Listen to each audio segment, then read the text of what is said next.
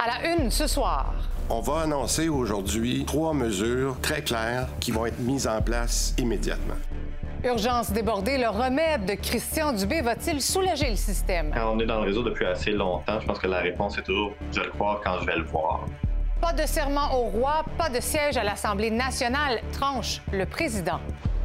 Méga chantier au pont-tunnel. À quoi ressemble l'heure de pointe en ce moment? Notre journaliste tente la grande traversée vers la rive sud? Voici votre fil de la journée.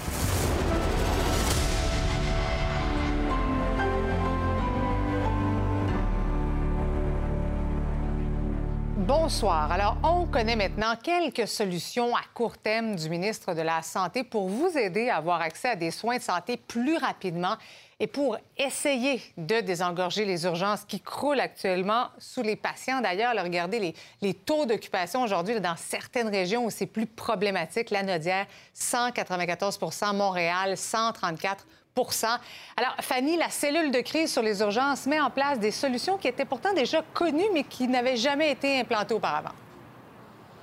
Voilà, aujourd'hui, ce qu'on nous a annoncé, ce sont trois mesures concrètes qui vont être mises en place pour désengorger les urgences à partir des prochains jours, prochaines semaines. Il y en a même déjà qui sont déjà implantées, notamment la ligne InfoSanté, le 811, dont on va bonifier l'offre spécifiquement pour les 0-17 ans. Euh, on appelle ça le un appel, un service. On avait déjà connu le un appel, un rendez-vous. Alors, ce sera sous le même principe parce qu'on veut vraiment rediriger les gens. Ce que nous disait le ministre Dubé aujourd'hui, c'est qu'il y a une personne sur deux en ce moment qui fréquente les urgences du Québec qui ne devrait pas y être, qui devrait être passée par un autre service. Alors, on veut développer ce réflexe-là d'appeler d'abord le 811. Ce qu'on nous dit aussi, c'est qu'il y a deux cliniques d'IPS, les infirmières praticiennes spécialisées, qui vont être mises en place à Montréal au cours des prochaines semaines. On pourrait en voir d'autres en province au cours des prochains mois aussi. Et le troisième problème qu'on a, c'est qu'il y a bien des gens qui se retrouvent dans les urgences et qui ne devraient pas y être, qui devraient avoir des lits ailleurs, notamment dans les CHSLD. Là, il y a eu appel de projet pour 1700 lits. On a trouvé pour la moitié de ceux-là. Alors, ça va permettre de désengorger aussi en envoyant des gens à l'extérieur dans les ressources qui leur sont plus appropriées. On le disait d'entrée de jeu, puis le ministre Dubé l'a répété aujourd'hui à plusieurs reprises, ce sont des solutions qu'on connaissait déjà, souvent depuis plusieurs années. Alors, qu'est-ce qui fait que cette fois-ci, on va les mettre en application. On aurait pu faire ça depuis longtemps. Puis je nous regarde en disant pourquoi qu'on ne l'a pas fait, c'est une question d'implantation. On a la capacité de le faire. Puis moi, ce que je vais m'assurer avec l'équipe qui est ici, c'est qu'on va les faire, ces choses-là, puis qu'on va arrêter un petit peu la bureaucratie ou peut-être la, la, résistance de certains groupes là-dessus. Je veux rassurer tout le monde. Ça ne sera pas une question de mois, ça va être une question de jours ou de semaines. Bon, Fanny, maintenant la question, comment ces solutions sont-elles perçues par les gens sur le terrain? J'en ai discuté aujourd'hui avec un intensiviste qui est aussi spécialisé en administration des réseaux de la santé, qui me disait qu'on met le doigt sur des problèmes concrets. Effectivement, les gens qui arrivent et qui sont pas au bon endroit et les gens qui restent pris dans les urgences. Alors oui, on a trouvé des solutions pour répondre aux problèmes. Le 8 1, ça va, mais on se questionne notamment sur les lits hein, qu'on va donner comme ça à l'externe. En fait, on se demande, est-ce qu'on n'aurait pas laissé de côté un des problèmes majeurs qui est la rétention puis la pénurie de personnel? Aller héberger des gens à long terme pour que ça devienne leur nouveau milieu de vie, ça, c'est une autre paire de manches. J'ai hâte de voir ça. Puis malheureusement, ce que je pense comprendre de l'annonce, c'est que ça va être des contrats avec du privé ou du privé subventionné. Puis ça, c'est plate parce que, dans le fond, euh, c'est pas juste des lieux physiques, c'est des gens qui dispensent les soins. Ces gens-là étaient dans le réseau public. Ils ont décidé de quitter parce que l'employeur les satisfaisait pas, offrait pas des conditions de travail acceptables. Fait que moi, j'ai pas entendu dans les solutions une stratégie pour garder notre monde. Et Marie-Christine, ce qu'on n'a pas voulu aborder dans cette conférence de presse, c'est le fameux port du masque. Je vous en parlais il y a de cela une semaine ou deux mhm. concernant les urgences. Les intensivistes veulent qu'on mette davantage de masques. L'intensiviste à qui j'ai parlé aujourd'hui dit effectivement, il faut qu'on retrouve cette hygiène-là à chaque fois qu'on a des microbes, qu'on a des virus, qu'on tousse, qu'on mouche, de mettre un masque. On dirait qu'on a perdu le réflexe depuis la pandémie. Mais aujourd'hui, en conférence de presse, on n'a pas voulu s'avancer. On me disait que c'est la santé publique qui allait pouvoir nous commenter ça et qu'on était en train de penser à ce qu'on allait faire avec le masque, notamment dans les salles de classe. Merci, Fanny. Merci. Je poursuis la discussion avec Paul Brunet, président directeur général du Conseil de la protection des malades. Bonsoir, M. Brunet. Bonsoir, Mme Bergeron. Content de vous revoir. Aidez-nous à comprendre euh, ce que le ministre propose. Le 8-1-1, qu'est-ce qu'il y a de nouveau quand on appelle au 9-1 à partir de lundi, au 8-1-1, pardon, à partir de lundi? ben, il n'y a rien de vraiment nouveau. Ce que je comprends, c'est qu'on va pouvoir, comme ce qu'il avait annoncé au printemps, prendre un rendez-vous avec un professionnel de la santé. Pas nécessairement un médecin, mais selon ce qu'on va indiquer à la personne qui va répondre, on devrait être aiguillé vers un professionnel de la santé, un physio, un psychologue, une, travailleuse sociale, je ne sais trop. Mais souvent, quand, on appelle, souvent quand on appelle au 811, là, je prends exemple quand mes enfants ont de la fièvre, on ne sait pas trop quoi faire, on appelle au 811. Dans le fond, c'est pour avoir accès à un médecin rapidement. Là. Oui. Et justement, on bonifierait, si j'ai compris l'annonce, pour les 0,17 pour que là aussi, il y ait une certaine efficacité. Malheureusement, il y a beaucoup de ratés, beaucoup de gens se plaignent qui ne sont pas capables d'avoir la ligne. Le site Internet ne fonctionne pas toujours. Alors ça, c'est un des, défis majeurs. Il faut sortir les 500 000 patients qui se présentent à l'urgence, qui n'auraient pas besoin d'être vus à l'urgence pour faire baisser la pression. Malheureusement, ils n'ont pas d'autre place où aller. On a fermé l'urgence aux, euh, urgences mineures au Surroi. Ça veut dire qu'il y a encore du monde qui n'a pas compris et à qui on n'a pas pu communiquer que quand on n'a pas une urgence majeure, on peut trouver un autre professionnel sans aller à l'urgence. Ça, là, c'est à régler parce que c'est pas fait. Mais c'est un bout de temps que c'est annoncé déjà. là, on va améliorer, en tout cas réduire le nombre d'entrées à l'urgence et libérer le plus de lits, donc moins d'entrées, plus de sorties pour justement libérer davantage euh, les hôpitaux. Ça, c'est quand même l'annonce des lits supplémentaires. C'est une bonne nouvelle, ça, quand même. Oui, mais je pense qu'on pourrait faire mieux parce qu'on a déjà, M. le ministre est allé, il a parlé avec les gens de Verdun. Les médecins de Verdun vont auprès des personnes âgées en lourde perte de, mhm. mobilité et malades. Ils les soignent et devinez quoi, on sauve 50% d'hospitalisation, donc 50% des lits des personnes âgées. Pourquoi? Parce que souvent, ces personnes-là, pas tout le temps, mais souvent, 50% d'entre eux peuvent être soignés chez eux, comme autrefois. Ça se fait à Verdun, ça marche. Alors, les médecins, les hospitalisations qu'on va sauver parce qu'on va soigner les gens chez eux, on va envoyer les médecins de famille chez eux. Je ne comprends pas que cette idée-là ne fasse pas plus de chemin. On a parlé de certaines cliniques ici et là au Québec, mais Verdun est un exemple qui marche. Servons-nous-en, et ça fait quelque temps déjà que le ministre est au courant. Le ministère est au courant. Ben oui, mais quand on entend justement le ministre Dubé dire des choses qui ont été recommandées depuis quelques années déjà, mais jamais implantées, pourquoi? Oui. Ben moi, je, commence à être convaincu, je commence à être vieux, je commence à être convaincu que le ministre est bien intentionné. La machine ne semble pas suivre.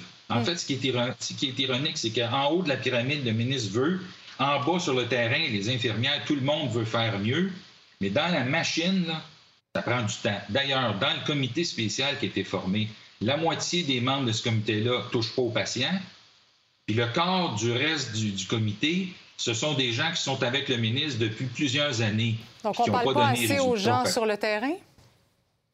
Bien, il faut, faut, que tu connaisses ton terrain. Pourquoi il n'y a pas d'infirmière auxiliaire? Pourquoi il n'y a pas de préposé sur ce comité? Pourquoi il n'y a pas de patient? Le commissariat aux plaintes regorge de plaintes de gens qui n'ont pas accès. Eux autres, là, ils pourraient renseigner beaucoup mieux que certains PDG qui ne savent pas ce qui se passe sur le terrain. Ils sont trop hauts dans, la hiérarchie. On a de la misère à parler au monde sur le terrain. C'est un mm-hmm. défi, je pense. Oui, puis le ministre pense que ces solutions auront des effets en termes de semaines. Est-ce que c'est réaliste selon vous? Eh bien, moi, je suis convaincu qu'il est lui-même de bonne foi et il le veut. Est-ce que la machine va suivre? Est-ce qu'il aura l'autorité pour rendre les gens imputables pour que ça marche? Ça, c'est la question qu'on pose. Paul Brunet, merci beaucoup d'avoir été avec nous ce soir. Merci à vous. On se souvient tous que les députés du Parti québécois et de Québec solidaire ont refusé de prêter serment d'allégeance au roi il y a deux semaines.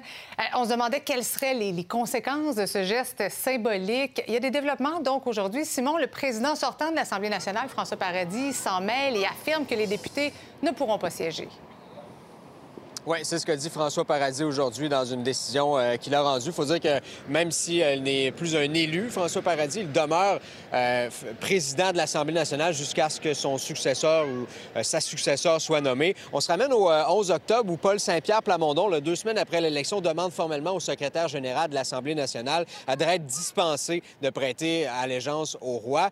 donc, à ce moment-là, Siegfried Peters, le, le secrétaire général de l'Assemblée, lui répond non, c'est pas dans mon pouvoir de pouvoir vous dispenser de ça. C'est selon la loi constitutionnelle, vous devez le faire. Euh, donc, euh, le, président aujourd'hui, dans sa décision, dit que c'est sa responsabilité de veiller à la bonne marche des travaux parlementaires avant la rentrée, donc avec le 29 et qui s'en vient à grands pas. le président aussi ne peut pas ignorer une disposition constitutionnelle, donc ne peut pas décider, lui, François Paradis, qu'une simple motion adoptée à l'unanimité par les membres de l'Assemblée nationale, c'est suffisant pour ben, dispenser les, les, parlementaires qui n'ont pas voulu le faire de prêter allégeance à la couronne britannique. Il faut vraiment y aller par une loi, par la voie législative, selon ce qu'il dit. Il faut dire que les députés restent députés. Hein. dès qu'ils sont élus, ils sont députés légalement. la seule chose, c'est que selon la loi, ils ne peuvent siéger au Salon Bleu lors des travaux parlementaires et lors des, des commissions parlementaires. Donc, c'est principalement ce qu'a résumé François Paradis aujourd'hui. Et quelles options restent-ils donc aux députés, justement, s'ils veulent siéger? Bien, il reste trois options, soit prêter allégeance, hein, donc euh, de, de, plier, euh, soit de regarder les travaux parlementaires à partir des tribunes du public en haut en attendant que l'Assemblée ah nationale légifère, donc adopte une loi, ah euh, ou euh, pourrait tout simplement décider de ne pas siéger à l'Assemblée nationale. Il faut dire qu'en 1970, c'est arrivé, il y a six des, sept députés du PQ euh, qui ont regardé une partie des travaux parlementaires à partir des tribunes du public, ont finalement plié, ont décidé de prêter serment. Donc, pour le PQ, ils ont des avis de constitutionnalistes, de, de, personnalités du droit qui leur disent que normalement, ils pourraient siéger, mais le président a donc tranché on verra quelle option euh, il leur reste pour la suite. Merci, Simon. Au revoir. Je poursuis justement la discussion avec Dominique Vallière, analyste politique. Bonsoir, Dominique. Bonsoir, Marc-Christine. Est-ce que, selon toi, aujourd'hui, avec cette décision-là, c'est la fin de la saga du serment du roi? C'est la fin du chapitre. Hein, maintenant, la, décision politique que doivent prendre EQS et le PQ, c'est maintenant quoi? Simon l'a bien expliqué, euh, les options qui s'offrent à eux. Euh, moi, je suis d'avis que si quelque chose est pour changer la façon dont les députés devront se gouverner, les députés doivent être eux-mêmes entendus sur cette question-là. Et à mon sens, ça doit passer par une discussion euh, au Salon Bleu. Et donc, ça veut dire entre députés qui auront prêté serment, malheureusement. Est-ce que je souhaite que ce soit la dernière fois que les députés du Québec aient à le faire, bien sûr. Euh, mais je pense qu'il faut, faire, qu'il faut faire ça dans l'ordre. À tout le moins, je reconnais euh, une chose euh, aux, 14 qui refusent de plier les chines, c'est qu'ils auront à faire un cours de droit parlementaire en accéléré à peu près tout le monde euh, avant que la session ne commence. Autre sujet, Dominique, qui commence aussi à ressembler à une saga. La députée indépendante de Vaudreuil, Marie-Claude Nichols, qui refuse la main tendue par son ancienne chef Dominique Anglade. On l'a reçu hier, Dominique Anglade. Elle refuse de s'excuser. Elle parlait d'un geste précipité. Eh bien, euh, Mme Nichols a écrit une lettre euh, envoyée au parti aujourd'hui. Elle écrit Même si la chef a reconnu dans une entrevue qu'il s'agit d'une décision précipitée, aucune excuse ne m'a été offerte par elle ou par les officiers et vraisemblablement, il n'existe aucune intention en ce sens. Plus loin, elle écrit Force est de constater que ma confiance envers la chef est très lourdement ébranlée depuis mon exclusion Manu Militari et de ce qui s'en est suivi dans ce contexte. Euh, je ne souhaite pas être une distraction ni la bouée de sauvetage d'un leadership qui s'égare dans des décisions inexpliquées, irréfléchies et précipitées. Ta réaction?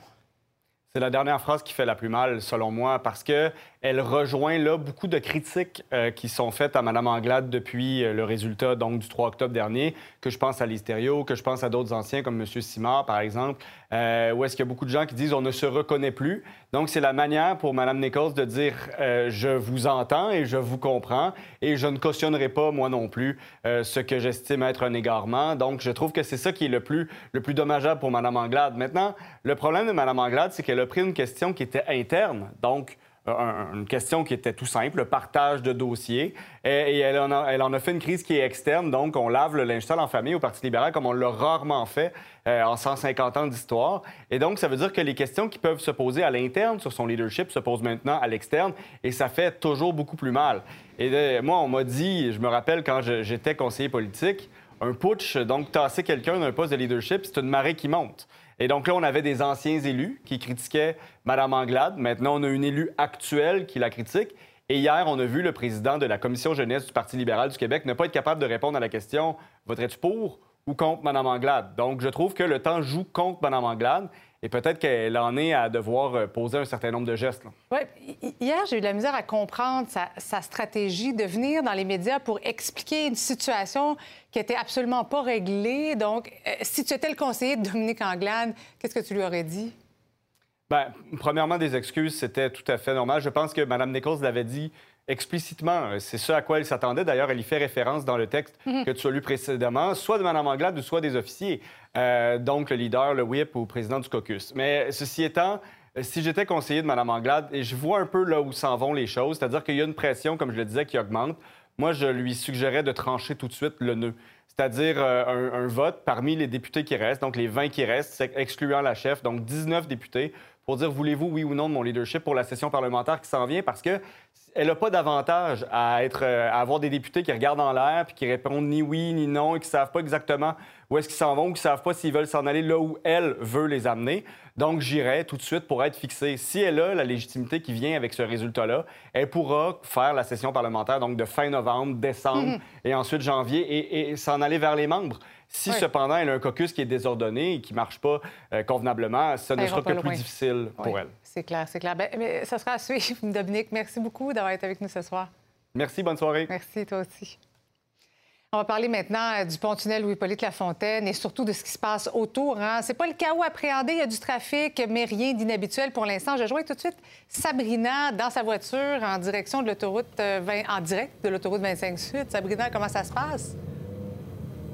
Oui, ben, seulement préciser que je ne conduis pas. Hein, c'est quand même le vidéaste Johan qui conduit, bien entendu. Euh, donc là, dans le fond, ce pour accéder au pont-tunnel ou Hippolyte Lafontaine, ce qu'on a vu sur des pancartes du euh, ministère des Transports, c'est que ça prenait environ 24 minutes. Nous, on est parti des galeries d'Anjou euh, aux environs de 17h07 à peu près, donc ça fait environ 7 minutes. Et là, dans le fond, c'est qu'on a pris la voie de service pour tenter peut-être d'éviter un peu de, de trafic, chose qu'on a quand même réussi à faire. Mais là, je vais vous le montrer. En fait, on est dans l'embouchure. Alors, euh, vous comprendrez que le, lien avec euh, Sabrina. Ah, Sabrina qui nous entend. Il y a une petite euh, congestion sur la ligne. Sabrina, est-ce que vous êtes là? Elle n'est pas là, elle n'est pas là. Donc, tout de suite, on peut peut-être poursuivre la discussion d'entrée de jeu pendant que les images de Sabrina, là, vous les voyez présentement, euh, on sera en mesure de la retrouver un petit peu plus tard, peut-être de l'autre côté, qui sait. Euh, je vais poursuivre la discussion avec Sarah Bensadoun, qui est porte-parole de la mobilité euh, du ministère des Transports et de la Mobilité durable. Bonsoir, Madame Bensadoun. Bonsoir. Donc, quelle est votre lecture de la situation actuellement? entre hier et aujourd'hui, on parle de journées avec des périodes de pointe, somme toute, normales, rien d'inhabituel. Par contre, ce qu'on remarque, c'est qu'il y a une augmentation au niveau de l'usage du transport collectif. Et ça, c'est exactement euh, ce qu'on voulait voir, donc un changement des habitudes des usagers de la route. Est-ce que c'est une, augmentation importante? Alors, c'est une augmentation importante, entre autres pour la ligne jaune, euh, parce que là, on a pu voir qu'il y avait déjà une très grosse augmentation par rapport à hier. La ligne jaune, pour tous ceux qui euh, n'habitent pas dans le coin, dans le secteur, pour les gens ailleurs au Québec, c'est la ligne, bien sûr, qui traverse de Longueuil à Berrucam à Montréal. Tout à fait. Donc, c'est la ligne qui se trouve sur la rive sud de Montréal, qui est le premier euh, point de chute. Sinon, on a également remarqué une augmentation au niveau de la ligne verte du métro à partir de la station Radisson, parce que c'est là où les navettes qui font le trajet entre la rive sud se dirigent euh, à Montréal. Et là, on a vu euh, effectivement une, augmentation. Je vous garde avec moi parce que la communication est revenue avec Sabrina. Sabrina, tu as perdu quelques minutes? C'est parce que tu es passé dans le tunnel?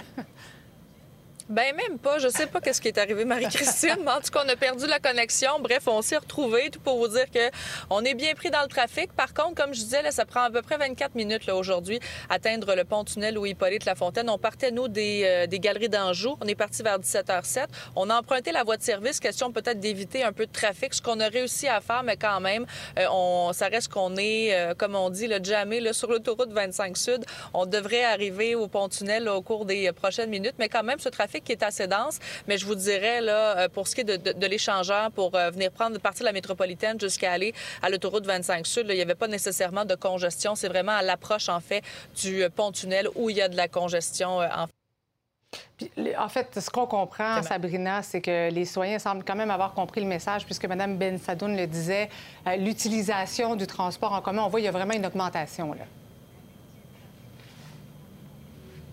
Plus significatif, peut-être qu'on peut aller regarder un, tableau ensemble. C'est pour euh, la ligne de train euh, Saint-Hilaire avec 20 de plus euh, d'achalandage qu'avant qu'on ferme des voies en fait du pont-tunnel ou Hippolyte Lafontaine. Lorsqu'on regarde aussi, a une augmentation de l'utilisation du métro, du train, mais aussi des navettes fluviales. Si on regarde terminus de Longueuil, il y a une augmentation de 7% d'achalandage. Et à la station Radisson, la STM a observé aussi une hausse de 13 Et justement, on est allé faire aussi un petit tour du côté du stationnement incitatif à Radisson et on a vu effectivement qu'il y avait bien des gens qui l'avaient emprunté. Puis justement, si je vous donne des données du ministère des Transports du Québec, hier, pour ce qui est du stationnement incitatif Radisson, sur 325 places, bien, les 325 places avaient été remplies, donc c'était complet. Par contre, on voit qu'il y a eu des stationnements incitatifs qui étaient un petit peu moins populaires lorsqu'on regarde bon, Montarville, de Montagne, de Touraine, euh, Sainte-Julie, un petit peu moins populaire. Euh, mais euh, somme toute aussi, ce qui est inquiétant, on en parlait d'ailleurs hier, c'est le fait que la circulation peut peut-être aller ailleurs dans la ville hein, quand on veut éviter le trafic. Oui, il y a la voie de service, mais là-dessus, je vais vous laisser entendre la responsable en fait du transport et de la mobilité à Montréal.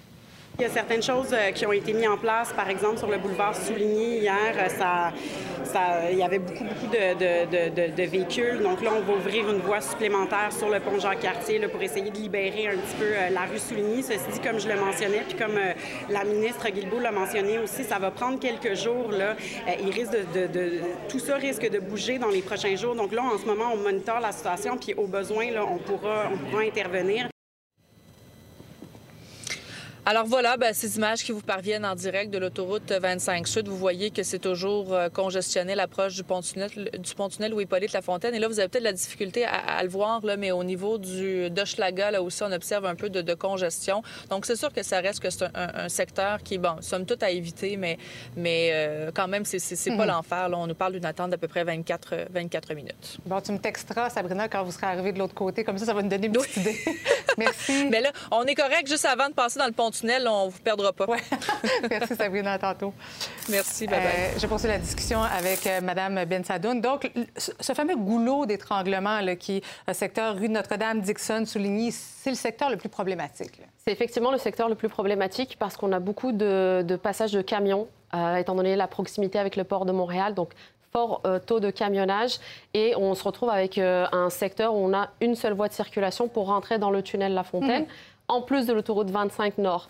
Et hier, on a eu une situation un petit peu exceptionnelle. On a dû euh, temporairement euh, arrêter la circulation en provenance de l'autoroute 25 Sud pour euh, laisser passer euh, les usagers qui étaient sur Souligny pour qu'ils puissent accéder au tunnel. Donc, on a fait une fermeture de 4 minutes, mais qui a pu permettre un gain de temps de plus de 10 minutes pour ceux qui se trouvaient euh, dans l'axe de Notre-Dame, Souligny, Dixon. Aujourd'hui, ça n'a pas été nécessaire. Aujourd'hui, ça n'a pas été nécessaire. La situation s'est quand même bien améliorée, mais somme toute, la période de pointe est similaire à hier. La seule différence, c'est que aujourd'hui, ça a commencé aux alentours de 15 heures, alors qu'hier, aux alentours de 14 heures. OK, donc ça va quand même relativement bien. Hier, il faut dire, c'était l'Halloween, les gens qui étaient un petit peu plus tôt. Est-ce que, est-ce, que vous avez pensé ou euh, est-ce que c'est une solution que vous avez regardé d'offrir le transport en commun gratuitement? Je sais qu'il y a des navettes et des autobus, mais plus globalement, métro Longueuil, par exemple. Alors, euh, il y a des gratuités. Les gratuités se font dans l'axe du tunnel La Fontaine.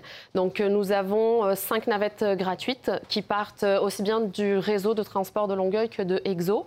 Il y a, sinon, il y a également la distribution de titres de transport gratuits une fois qu'on arrive à la, au terminus Radisson pour se diriger entre autres à la station Longueuil, métro. par exemple, Au métro Longueuil, euh, non, ça reste quand même euh, un, il va falloir avoir un titre de transport parce qu'on est quand même un petit peu plus loin. Donc c'est une alternative de transport, mais la gratuité se fait principalement dans l'axe de fermeture qui est celui du tunnel.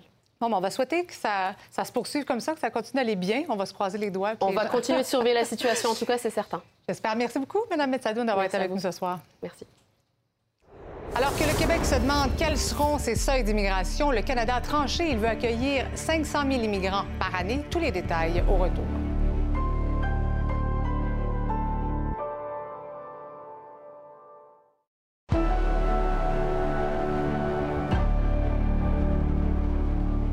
Ça a été l'un des sujets les plus discutés de la dernière campagne électorale au Québec, les seuils d'immigration. Tous les partis étaient à la recherche, rappelez-vous, du chiffre magique. Et bien voilà que c'est au tour du gouvernement fédéral de dévoiler ses nouvelles cibles pour les prochaines années. Alors, Louis-Philippe, le Canada augmente ses objectifs à un niveau historique et veut donc accueillir un demi-million d'immigrants par année d'ici 2025 du jamais vu, Marie-Christine, pour le Canada, ce qu'a annoncé aujourd'hui le ministre fédéral d'immigration, Sean Fraser, donc de ces seuils d'immigration pour les années 2023, 2024 et 2025. Le ministre qui dit vouloir s'attaquer à deux grands problèmes en augmentant ces seuils. Tout d'abord, ben, la pénurie de main-d'œuvre. Il dit qu'il manque en ce moment un million d'employés, un million de postes à combler. Et l'autre problème, ben, c'est le vieillissement de la population. Il a dit dans les années 50, on avait sept employés pour un retraité. Eh bien, au Canada, on est rendu à trois employés pour un seul retraité. Donc, il dit que l'immigration, que ces seuils d'immigration, c'est la solution. Il y a une opportunité historique à saisir. Donc, voici ce qu'il a proposé aujourd'hui pour les prochaines années. Il dit qu'en 2022, on va recevoir 430 000 euh, nouveaux immigrants et jusqu'en 2025, ça va augmenter graduellement jusqu'à un demi-million par année de nouveaux résidents permanents et 60 seront des euh, immigrants économiques. On peut écouter le ministre Sean Fraser. Tout cela se produit à un moment où l'immigration représente euh, déjà la grande majorité de la croissance de notre main-d'œuvre. Nous devons continuer à former notre main-d'œuvre nationale, mais il n'est pas possible de répondre aux besoins de l'économie sans faire de l'immigration un élément clé de notre stratégie de croissance. Il ne suffit pas d'accueillir les gens au Canada, il faut aussi s'assurer qu'ils réussissent. Nous pouvons y parvenir en aidant les collectivités à développer la capacité de faciliter l'établissement réussi de nouveaux arrivants. Et quelle est la réaction de Québec, Louis-Philippe? Parce que Québec, on sait, veut rapatrier des pouvoirs en immigration dans la province. C'est bien la nouvelle ministre de l'Immigration, Christine Fréchette, qui a réagi aujourd'hui par ce tweet. On peut aller le voir. Donc, elle dit on prend acte des seuils d'immigration présentés par le fédéral. On réaffirme toutefois que c'est au Québec de déterminer ses cibles d'immigration permanente et ce fameux seuil, hein, ce seuil de 50 000, selon elle, permet de respecter la capacité d'accueil, de francisation et d'intégration. Par contre, si le Québec refuse d'augmenter cette cible, il y a plusieurs intervenants aujourd'hui qui s'inquiètent de voir le poids démographique du Québec diminuer par rapport à celui du Canada. C'est le cas notamment euh, de cet intervenant du Conseil du patronat du Québec le milieu des affaires est unanime, demande au gouvernement du Québec de reconsidérer son chiffre parce que nous avons vraiment besoin de personnes pour euh, occuper les postes vacants, pour euh, euh, combler, contrer le, vieillissement de la population. Donc, on va faire des représentations en conséquence. Il devrait y avoir normalement cet automne ou au début de l'hiver des consultations sur les seuils d'immigration du Québec. Donc, on pourra faire valoir notre point de vue comme quoi cette immigration-là est nécessaire et que nous avons la capacité d'absorber plus d'immigrants que le seuil actuel. Et Marie-Christine, on sait que le français est en déclin également au Canada. Donc, Ottawa, aujourd'hui, s'est engagé à ce qu'il y ait environ 4,4 des nouveaux immigrants qui vont s'installer à l'extérieur du Québec. Ben, on va s'assurer qu'ils parlent français. Merci, Louis-Philippe. Coup d'œil aux bulletins locaux maintenant. Bonsoir, Lisa Marie. Bonsoir, Marie-Christine. La Ville de Québec se lance enfin dans la gestion des matières résiduelles. Oui, parmi les dernières grandes villes de la province avec Trois-Rivières à ne pas encore offrir le service, service qui sera graduellement déployé un peu partout sur le territoire, mais ce sera un peu différent de ce qui se fait ailleurs. Québec a misé sur la biométhanisation, donc c'est pas le bac brun, mais les sacs mauves qui feront leur entrée dans les maisons. Alors, euh, je vous invite à regarder un extrait. On a commencé aujourd'hui à distribuer le nécessaire. C'est encore plus facile que jamais. Ben, c'est ça. Sacs. Vous avez vos sacs? Ben oui, je commençais à, y penser parce que ça fait longtemps qu'on en parle. Mais vous savez, ça fait longtemps que je fais ça. Ça va-tu être plus simple, par contre, de le faire? Oui. On est dans une mise en service qui va durer six mois. Il va y avoir des défis, il va y avoir des enjeux. Ce ne sera pas parfait. Et j'assume complètement. On se met en mouvement, on préfère l'imperfection au néant. Alors voilà, reportage complet au Fil Québec dans un instant sur nos différentes plateformes également. Bon bulletin, Lisa Marie. Bon bulletin, bonne soirée.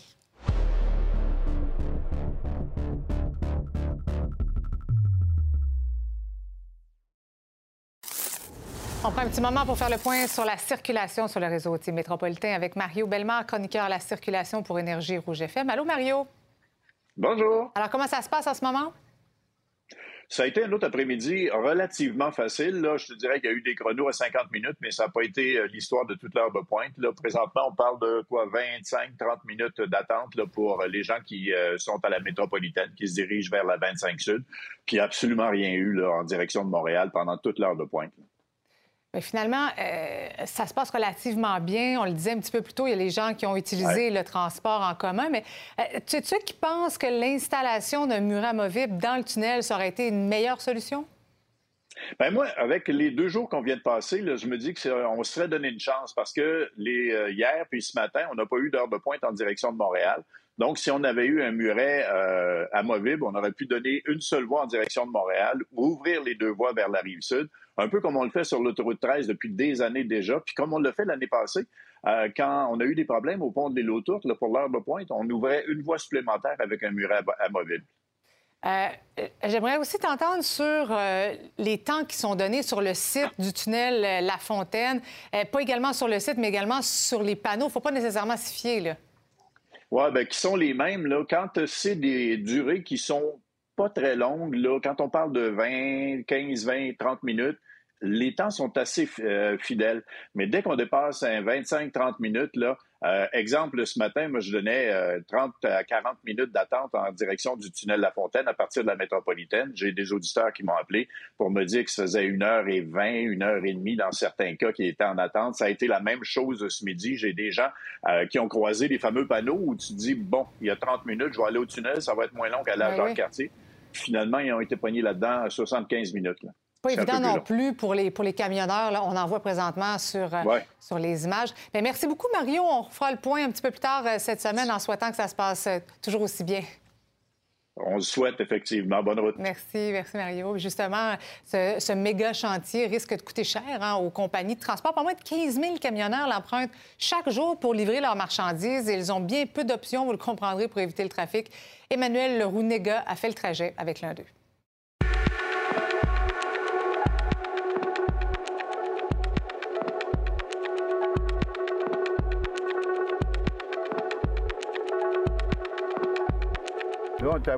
On va aller jusqu'à la rue euh, Bombardier, puis on va revenir sur nos pas pour aller retourner notre tunnel. là, à peu près une demi-heure, trois quarts d'heure, il y avait déjà pas mal plus de monde ici. Ah oui, regarde, moi, quand je décolle à 5h moins 10 de, l'entrepôt, là, un matin, ça avait l'air euh, du trafic de 6h15, 6h30 à peu près. Là. Moi, on a parti beaucoup plus de bonne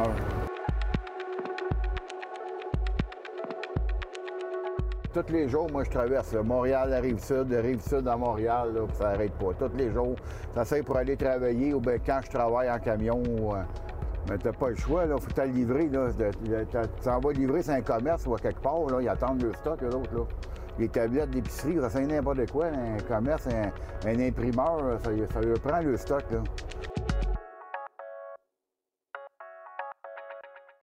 Là, on fait demi-tour, on s'en va dans l'enfer. Là, ça va tomber à une voie. Une voie, puis tu serais pas supposé de sortir à beau bien, il faudrait que tu continues, là. Mais il faut tout le temps tes watch, par Il y en a qui coupent, qui essayent de sortir par-dessus le terre-plein. Parce qu'ils veulent pas pogner le trafic. Là, comme ça, là.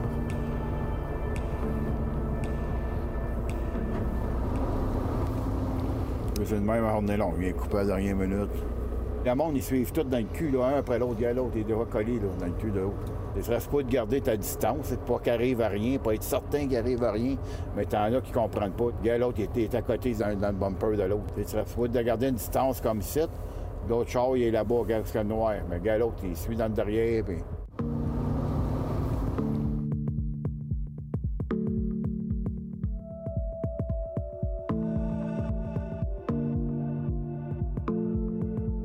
Environ 15 000 camions qui euh, circulent au travers euh, le pont-tunnel euh, à chaque jour. On sait que les, camions sont limités en termes de quantité de marchandises qu'ils peuvent transporter. Alors, si on est capable d'augmenter le poids autorisé de ces camions-là, peut-être on aura moins de camions sur nos routes. Ça pourrait être une hypothèse à envisager. On demande, autant que faire se peut, aux entreprises de camionnage d'étaler leurs horaires de livraison et peut-être même de le faire la nuit, si cela est possible. Oublie ça de nuit, là. T'arrives à quelque part, là. Il n'y a pas personne de jour. Il y en a encore bien moins qui veulent travailler de nuit, là. T'as bien des entrepôts, t'arrives là, c'est formé. Hein. C'était pas super un matin, mais demain, ça va être pas mal pire.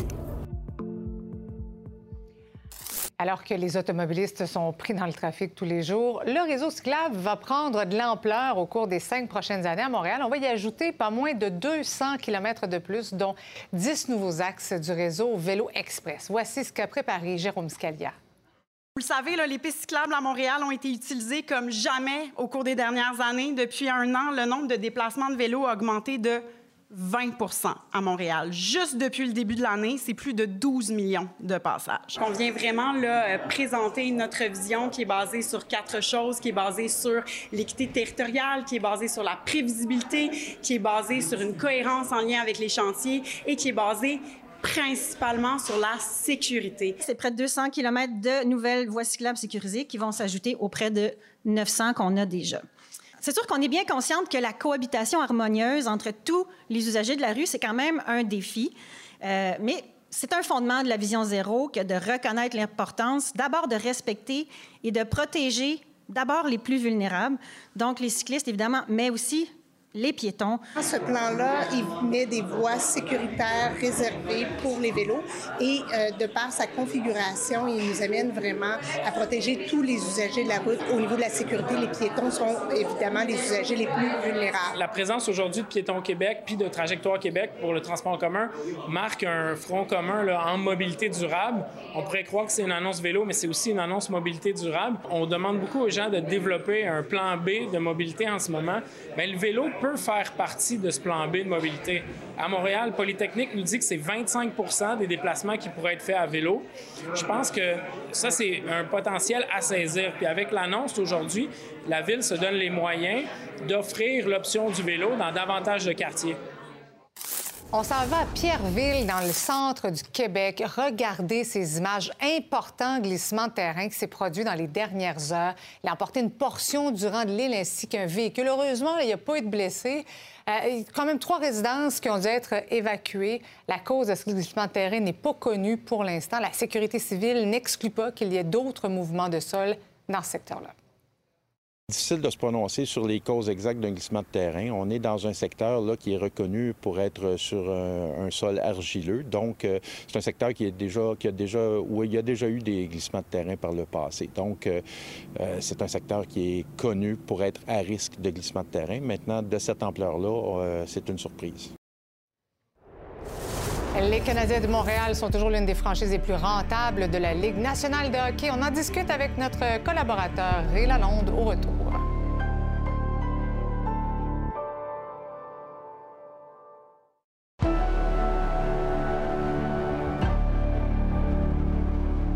L'Halloween est à peine terminé, qu'on commence déjà à penser au temps des fêtes. D'ailleurs, Opération Nez Rouge est de retour pour une 39e année. Et les gros défis cette année pour l'organisation, ben, c'est faire face à la hausse des prix de l'essence et recruter encore une fois des bénévoles. Frédéric Bacon a assisté au lancement de la campagne. Le recrutement de bénévoles, ça a toujours été le cheval de bataille de l'opération Nez Rouge. Donc, année après année, il faut mettre beaucoup d'efforts pour surmonter ce défi-là. En fait, le recrutement commence aujourd'hui.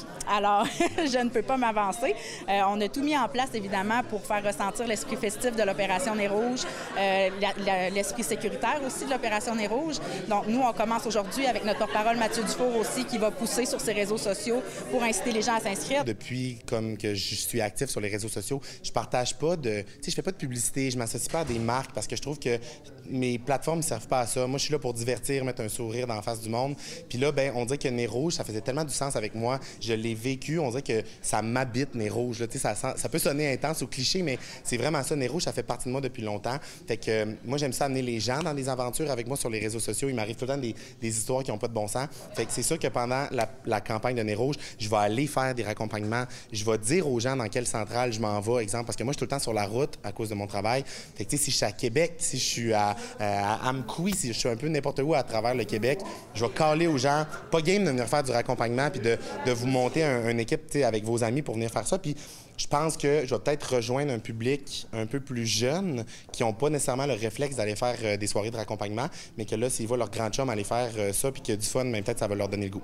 Pour ce qui a trait au remboursement de l'essence des bénévoles, ça diffère euh, selon les régions. À cette étape-ci de la campagne, les opérations locales essaient de développer des partenariats avec les essence de leur milieu pour être en mesure de tout rembourser.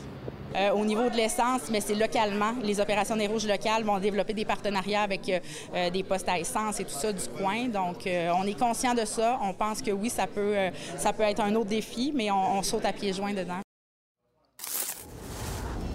Les Maple Leafs de Toronto constituent l'équipe de la Ligue nationale de hockey ayant la valeur financière la plus élevée, soit 2 milliards 120 millions de dollars américains.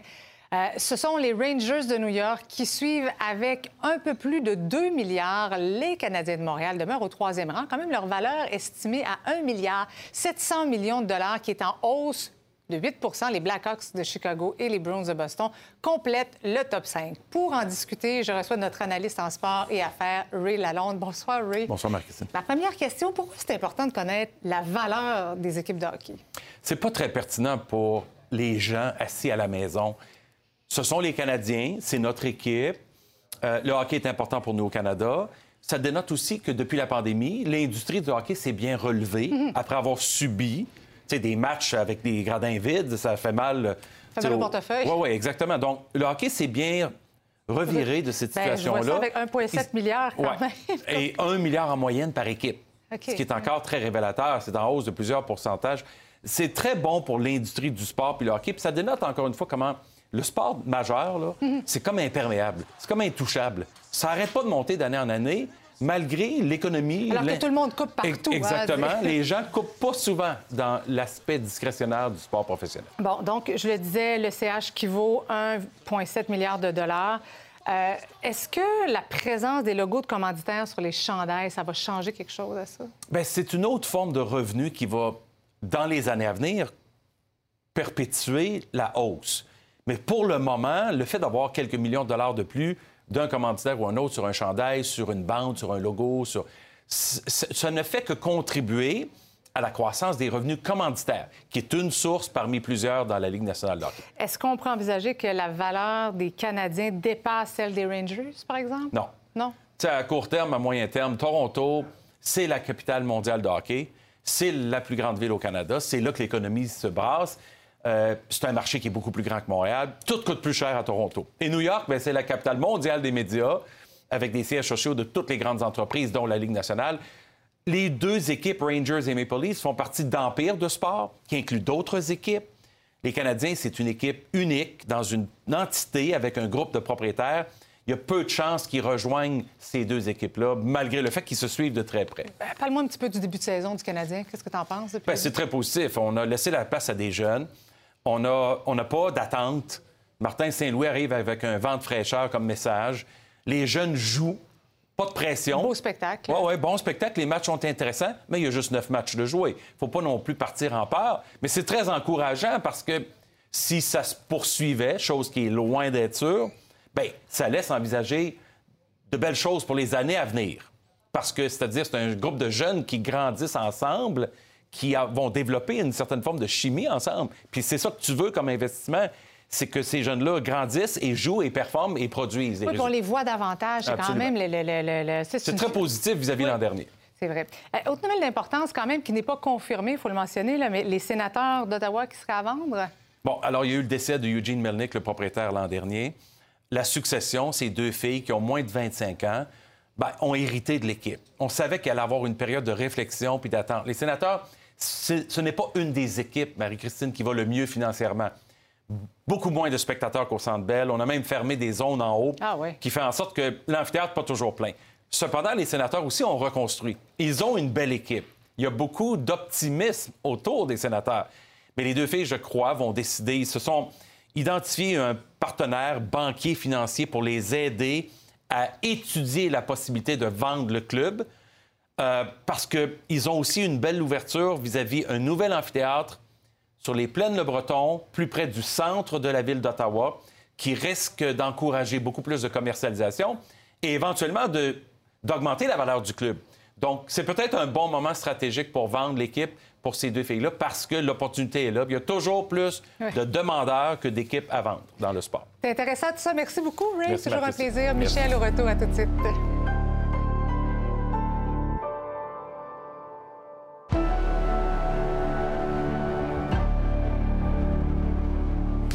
Alors, Michel, le prix du lait qui euh, augmente encore? Ouais, en- Je le dis avec le pour- sourire, mais ça me fait pas plaisir. ouais, ça fait pas plaisir parce que je sais, tantôt, tu Oui. comptais le nombre de litres que tu achètes par semaine. La Commission canadienne du lait qui a annoncé avoir approuvé une augmentation des prix du lait à la ferme d'environ 2,2% soit euh, un peu moins de 2 cents le litre euh, à compter du 1er février. Euh, la Commission canadienne du lait qui justifie ça par la hausse des coûts de production. C'est la troisième fois en un an qu'on annonce comme ça Hmm. une augmentation du prix. 22h30, Michel, vous allez débattre d'un moyen qui pourrait aider à enlever de la pression sur les urgences. Tu sais qu'on cherche toutes les solutions pour enlever un peu de pression. La situation dans nos hôpitaux est assez difficile. Euh, les urgences débordent. Il y a une hausse des infections respiratoires. On parle de la grippe, hein, du fameux euh, Virus virus, respiratoire syncytial. syncytial. Et la COVID également, il y a des cas. Alors, euh, on se demande, le masque, est-ce qu'il devrait redevenir obligatoire en public le temps, simplement le temps de calmer un peu la crise dans nos urgences? On va en débattre ce soir avec Yves Boisvert, avec également Déborah Cher-Enfant, avec François Lambert et le docteur Alain Vadeboncoeur qui sera avec nous. Vous pouvez déjà aller répondre à la question en scannant un peu notre, code barre. Oui, faites-toi place. Merci beaucoup. Michel. Excellente soirée à notre antenne. On se retrouve demain, 17h.